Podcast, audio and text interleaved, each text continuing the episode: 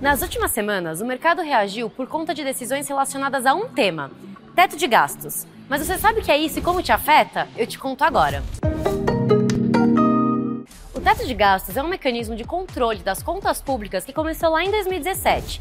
Ele impede que os gastos da União, dos poderes legislativo e judiciário ultrapassem a inflação. Essa medida vai vigorar até 2036, ou seja, por 20 anos desde que foi estabelecida. Só que, desde a pandemia e por conta da necessidade de gastos e investimentos urgentes, as despesas têm ficado acima do teto. Com o novo governo de transição e a necessidade da continuidade do Bolsa Família, que hoje é chamado de Auxílio Brasil, o Congresso vai analisar a chamada PEC Transição. Essa proposta de emenda à Constituição vai permitir gastos acima do teto. O Ibovespa B3, que é o índice mais importante do mercado de capitais brasileiro, tem registrado instabilidade por conta da reação a essa PEC. Não se esqueça de seguir a B3 em todas as redes sociais.